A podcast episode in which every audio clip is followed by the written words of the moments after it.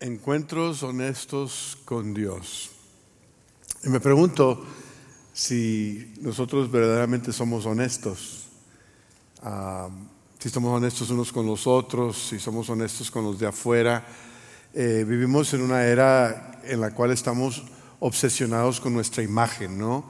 Tenemos las redes sociales, tenemos filtros que, para las fotos que nos tomamos, aún aún cuando nos metemos en reuniones de Zoom, tenemos trasfondos de que estamos en Hawái o en Cancún o no sé qué tanta cosa. Creamos una imagen, ¿no? Y, y la pregunta que me hago hoy, si somos honestos con otros, pero más importante, si somos honestos con Dios. Y usted me dice, pero es que, ¿qué clase de pregunta es esa? Si Dios sabe todo, ¿cómo le podemos ah, esconder nada a Dios? Es verdad. No le podemos esconder nada, pero me refiero a que si nosotros tenemos la confianza de expresarnos lo que sentimos a Dios, si tenemos la confianza de llevarle a Dios nuestras preguntas, nuestras frustraciones, nuestras luchas, nuestros anhelos, eso, a eso me refiero cuando estoy hablando de ser honestos con Dios. Estamos empezando el día de hoy una miniserie que yo he titulado Conversaciones honestas con Dios. Y está basado en un libro que no se predica mucho de él. Quizás, quizás usted nunca haya escuchado un mensaje de este libro, a lo mejor sí, pero es un libro que se llama Habacuc. A unos hasta que batallan para pronunciarlo. Es que se oye medio raro, Habacuc. Es un, es, un libro ah, donde el profeta escribe sus oraciones y escribe la, respuesta de Dios. Es como un cuaderno de oración. Y entonces vamos a abrir las páginas de, este libro y es mi deseo que durante esta serie usted se sienta inspirado a profundizar su vida de oración, que se sienta inspirado a tener conversaciones honestas con Dios y, y al hacerlo que, que Dios se revele más a ti y que tu fe aumente en ese proceso. Así que vamos a abrir nuestras Biblias en el libro de Habacuc, casi al final del Antiguo Testamento, un poquito antes de los cuatro evangelios. Ahí se encuentra un libro pequeño de tres capítulos y versículo 1 del capítulo 1 de Habacuc. Dice, esta es la profecía que el profeta Habacuc recibió en visión. No sabemos mucho acerca de Habacuc, simplemente sabemos que era profeta. Y sabemos que un profeta lo que hace es recibe revelación de Dios y la comparte. Recibe revelación de Dios y la escribe. Recibe revelación de Dios y la proclama para que otros, específicamente o especialmente el pueblo de Dios, pueda recibir palabra de Dios. Hay 16 libros en la Biblia que están conectados a un profeta. Usted conocerá seguramente cuatro de ellos que son muy mencionados, Isaías, Jeremías, Ezequiel y Daniel. Y se les llama profetas mayores, no porque estén en las ligas mayores como los astros, ah, sino se les llama profetas mayores porque sus libros son más extensos.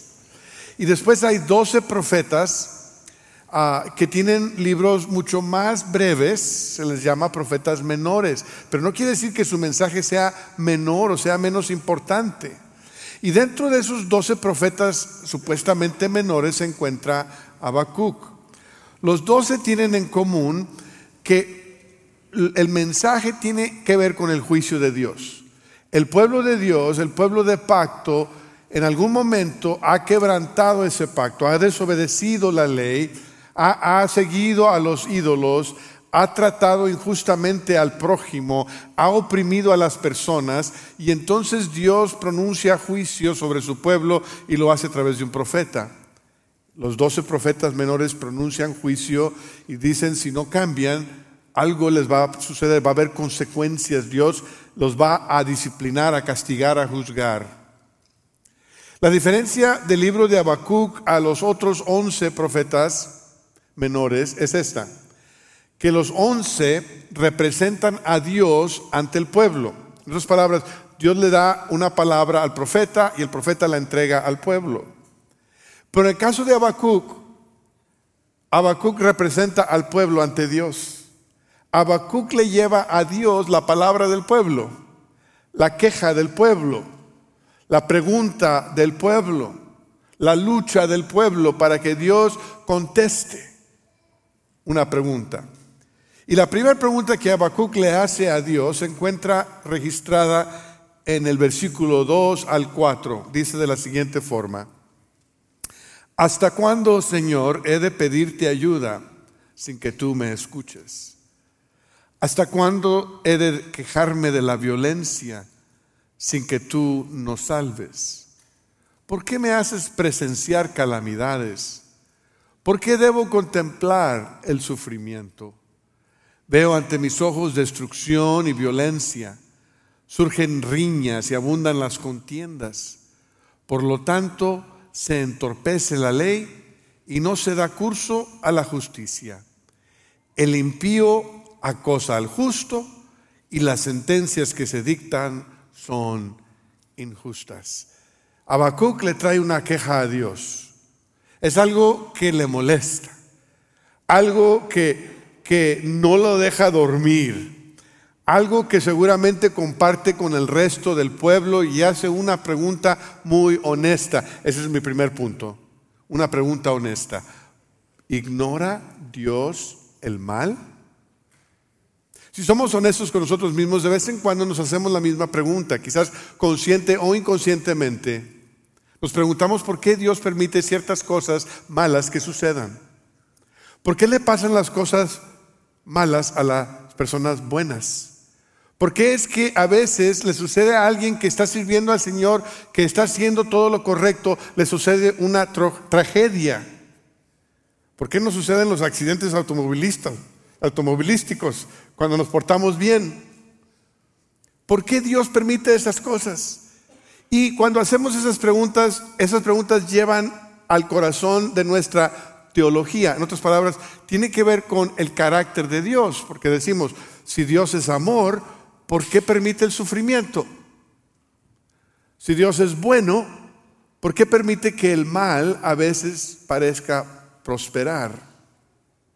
Para Habacuc y la gente de su tiempo, la pregunta no era por qué existe el mal, aunque esa es una pregunta legítima. La pregunta de Habacuc es, ¿por qué Dios parece ignorar el mal. Reconozcámoslo o no, nosotros llevamos ciertas, eh, ciertas ideas preconcebidas a nuestra vida de oración. Pensamos, así debe ser, así debe funcionar mi vida, así funciona Dios. Y llevamos eso delante de Dios. Y Habacuc no es ninguna excepción. Una de las ideas que Habacuc tenía es que Dios es un Dios justo. Y en la justicia se castiga al malo y se recompensa al bueno. Y ese era el problema de Habacuc. Dios es justo, ¿por qué está sucediendo esto? Porque lo que Habacuc presenciaba era inconsistente con justicia. Habacuc vivió ah, varias generaciones después de rey Ezequías, que había implementado ciertas reformas religiosas en el pueblo de Israel, después de muchos reyes que habían hecho la maldad, él empieza a volver la atención del pueblo hacia el Torah, hacia la ley, hacia Dios.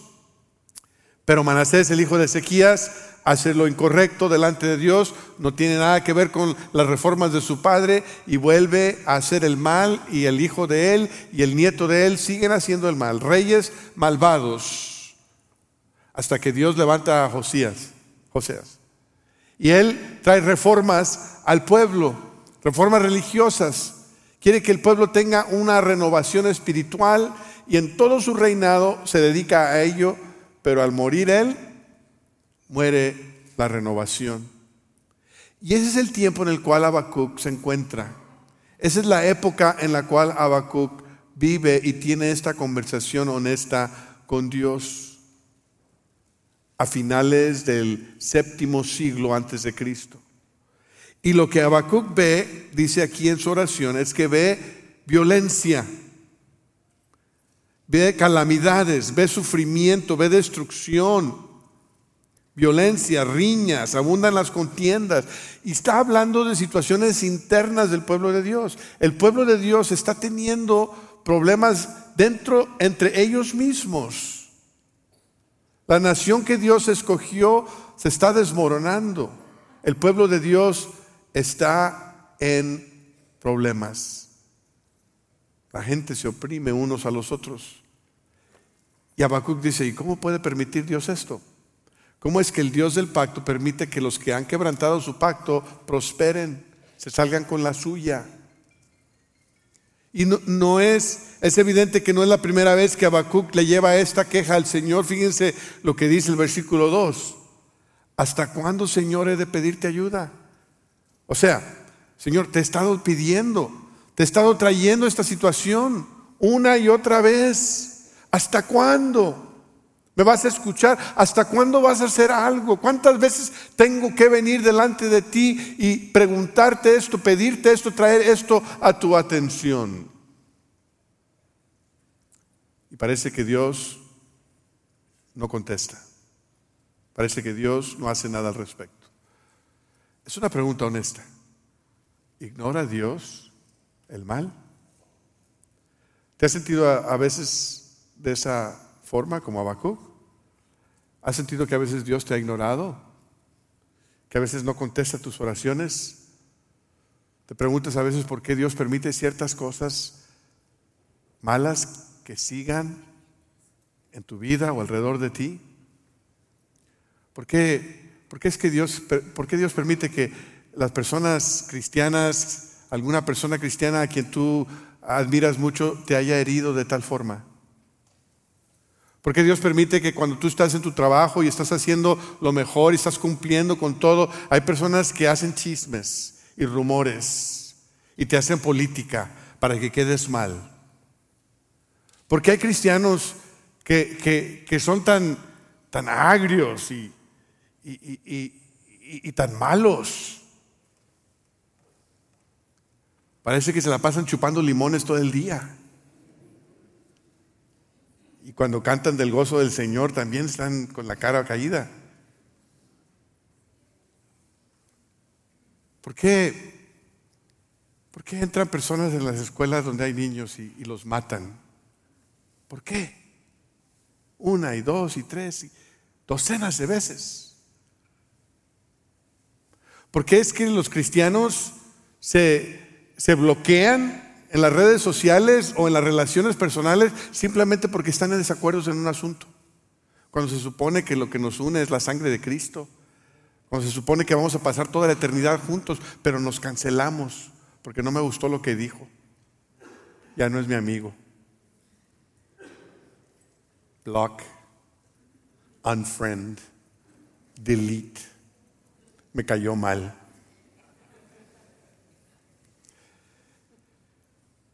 Porque es que hay gente que practica la, violencia política. Ahora la gente cree que si no están de acuerdo con ellos políticamente se les puede hacer daño físico. Porque es que hay gente a quien le hemos dado nuestra confianza, a personas que hemos elegido como gobernantes, legisladores, a educadores, a pastores, le hemos dado nuestra confianza y nos han defraudado han entrado en la corrupción, han abusado de su poder. ¿Por qué? ¿Por qué Dios permite tales cosas? ¿Y por qué no hace nada al respecto? Y eso me lleva al segundo punto del mensaje, una respuesta sorprendente. Aunque Habacuc había exclamado porque Dios no le había contestado anteriormente, ahora Dios sí le contesta y Habacuc registra la respuesta de Dios en el versículo 5. Dice así, miren a las naciones, contémplenlas y quédense asombrados. Estoy por hacer en estos días cosas tan sorprendentes que no las creerán aunque alguien se las explique. Estoy incitando a los caldeos, ese pueblo despiadoso e impetuoso que recorre toda la tierra para apoderarse de territorios ajenos son un pueblo temible y espantoso que impone su propia justicia y grandeza. Sus caballos son más veloces que leopardos, más feroces que lobos nocturnos. Su caballería se lanza a todo galope. Sus jinetes vienen de muy lejos, caen como buitres sobre su presa, vienen en son de violencia, avanzan sus hordas como el viento del desierto, hacen prisioneros como quien recoge arena, ridiculizan a los reyes, se burlan de los gobernantes, se ríen de toda ciudad amurallada, pues construyen terraplenes y la toman. Son un viento que a su paso arrasa todo, su pecado es hacer de su fuerza un Dios. Qué respuesta tan sorprendente. Es más, Dios le dice a Habacuc y al pueblo, no me lo van a creer. Te voy a contestar tu pregunta, Habacuc, pero no me vas a creer lo que voy a hacer, aunque te lo explique. No te va a caber en tu cabecita. Dios le invita a Habacuc a que vea más allá del pueblo de Israel, de los judíos. Habacuc está eh, frustrado por lo que está sucediendo en el pueblo y Dios le dice, mira, mira más allá al escenario internacional. Judá, cuando Habacuc entra en la historia, es un pequeño territorio en un inmenso reino asirio. El reino asirio había ocupado mucho del mundo conocido, habían llegado a Israel y habían conquistado el reino norte de Israel, se habían llevado cautivos, y habían dejado el reino sur, que se llama Judá, ahí estaba Jerusalén, ahí estaba el pueblo, y había quedado sin tocar.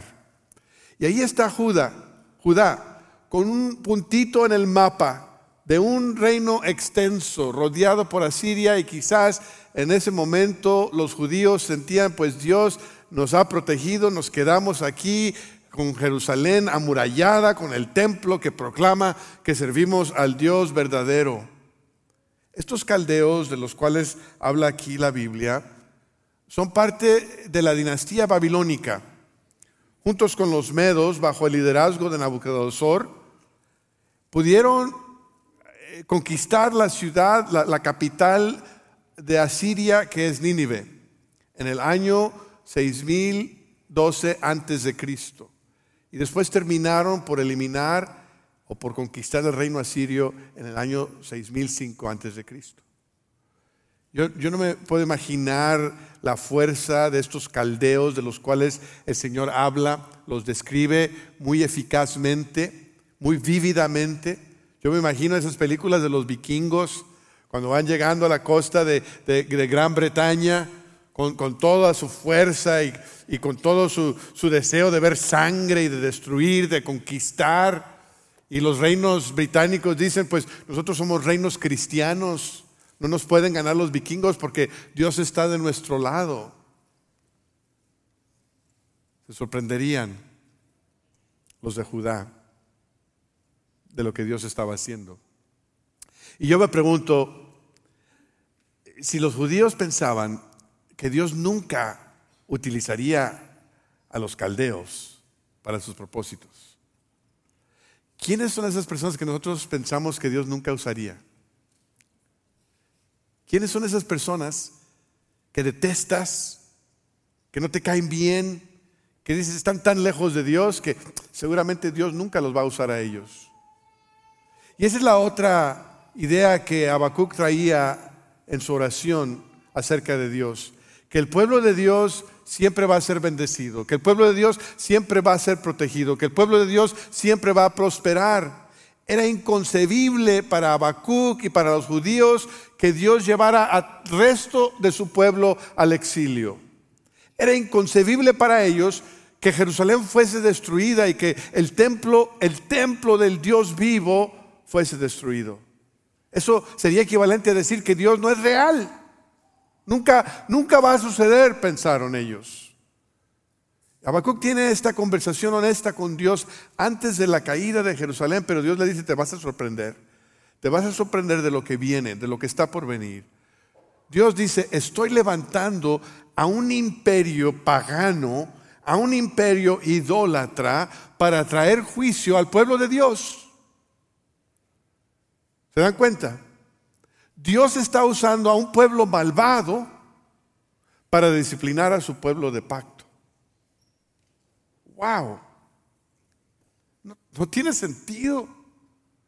¿Cómo es que Dios va a usar a injustos para traer justicia?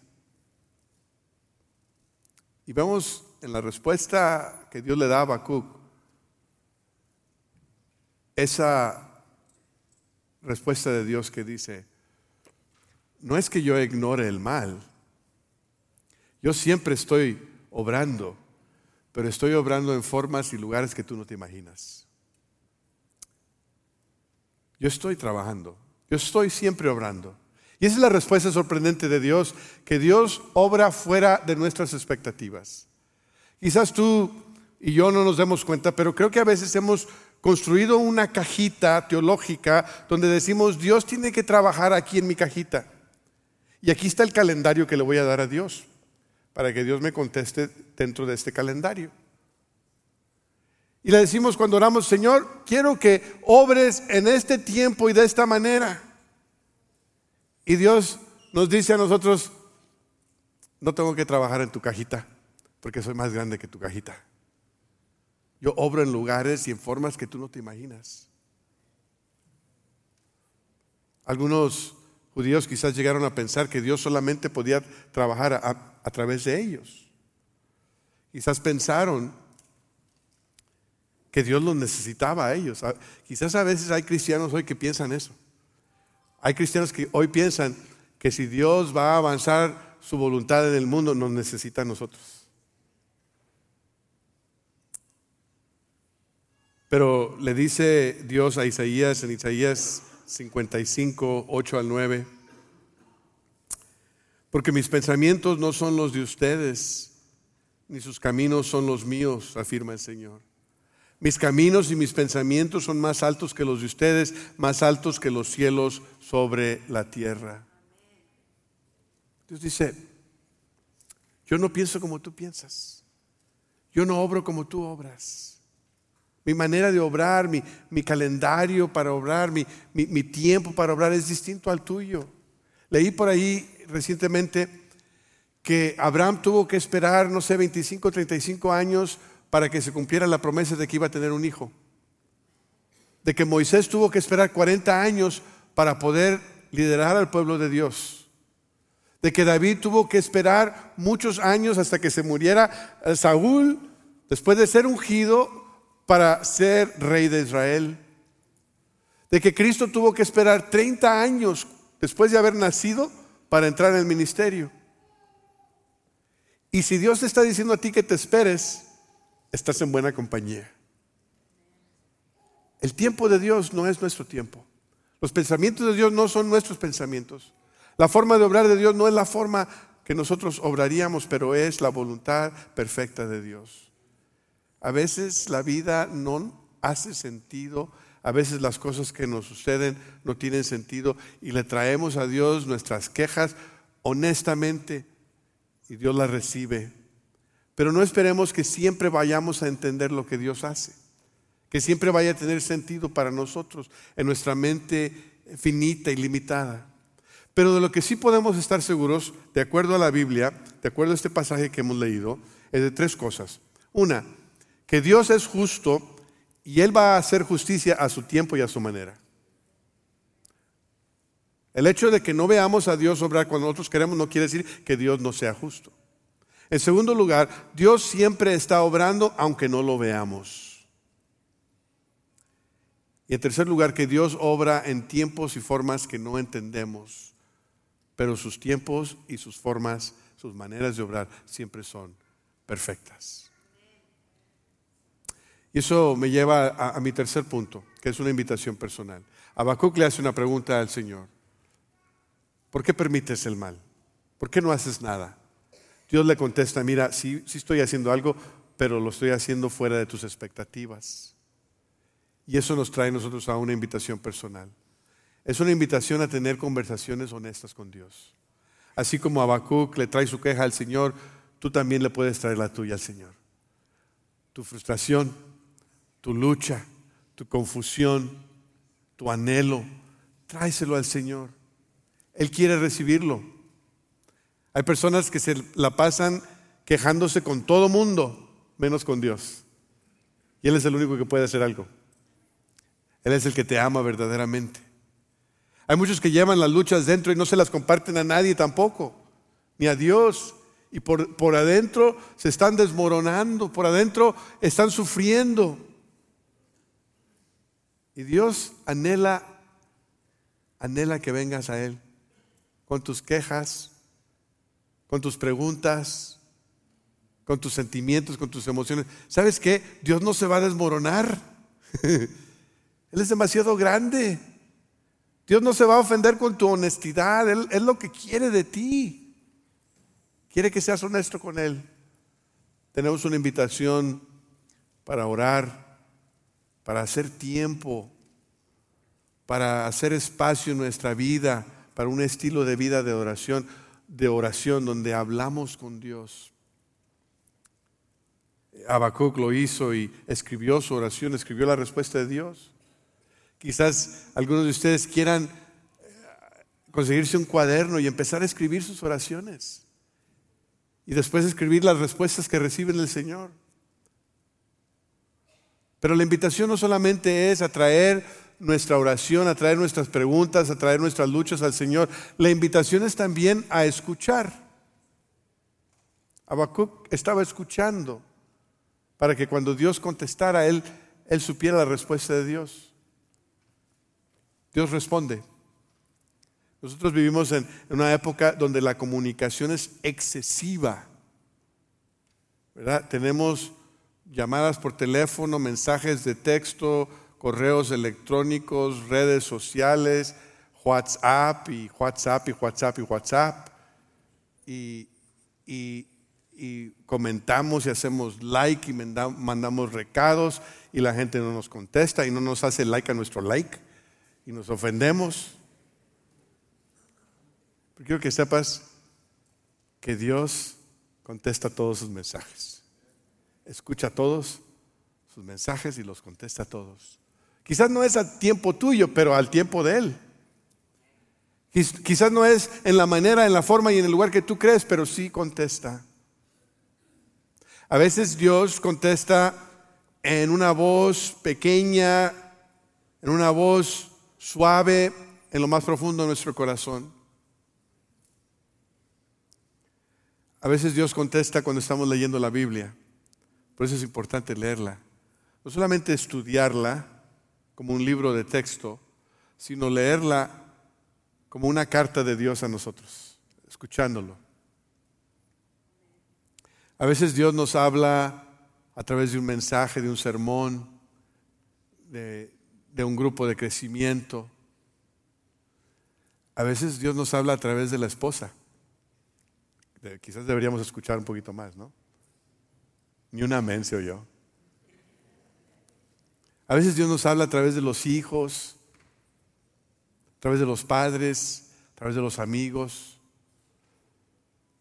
Dios usa distintas formas para comunicarse con nosotros, lo importante es que estemos escuchando. Hace dos años recibí una llamada de que mi madre, que vivía en Corpus Christi, se había caído y había sufrido un trauma a su cabeza. La ambulancia la llevó al hospital y yo me puse a orar para que pudiera pasar por eso. Al estar en mi casa con mi esposa, recibí otra llamada de una neurocirujana que me llamó y me dice el golpe que su mamá ha sufrido es un golpe muy fuerte, muy serio, y no sabemos si ella va a salir de esto. Una opción es dejar que dejarla en paz, ella está inconsciente y es posible que ella llegue a fallecer así tranquila. O podemos intervenir. En la intervención no podemos garantizar que ella vaya a sobrevivirla. Lo más probable es que en la intervención para aliviar la hemorragia en su cerebro, ella quede sin poder hablar o caminar o hacer ninguna cosa normal.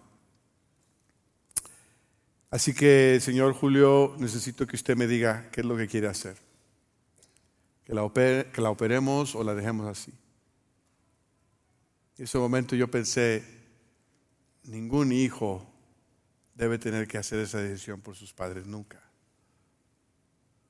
Nunca de, las, de los millones de decisiones que yo tengo que hacer, nunca había hecho una decisión de esa índole. Me acuerdo ver a mi esposa y las lágrimas rodaron sobre mis mejillas al pensar en mi madre, su situación y tratar de imaginarme lo que ella estaba sufriendo. Hice lo único que sabía hacer. Caí de rodillas y fui honesto con Dios. Señor, no sé, no sé lo que debo hacer. Y lloré y oré y le clamé al Señor con dolor en mi corazón, con un sentimiento de desesperación, de no poder hacer nada. Y en medio de mi oración Dios me dio paz.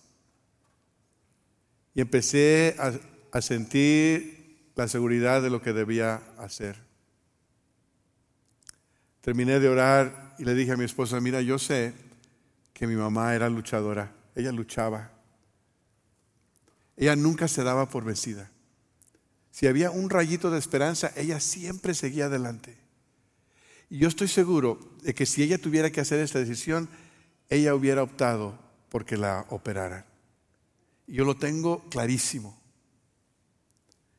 Llamé al hospital, hablé con la neurocirujana y le dije, ya sé lo que mi mamá hubiese querido, que la operen. Dijo, muy bien. La operaron, me puse a orar. Después escuché que la operación había sido un éxito, todo había salido bien, habían aliviado la inflamación y quizás el dolor que ella estuviera sintiendo. Dos días después mi mamá pasó a estar en la presencia del Señor. Pero yo me quedé con la satisfacción de que el Señor contestó mi oración, de que Él me indicó lo que debería haber hecho en ese momento y de que Él tenía la vida de mi mamá en sus manos. Cuando era el tiempo de Él, Él se la llevó. Yo quiero decirte que mi experiencia con Dios ha sido que Dios siempre escucha la oración y Dios siempre contesta, a su tiempo y a su manera. Yo te invito a ti a que aprendas a escuchar la voz de Dios. Que aprendas a estar alerta a lo que Dios quiere decirte, aunque no sea en el filtro que tú escojas. Es una invitación personal de hacer tiempo para orar y para escuchar.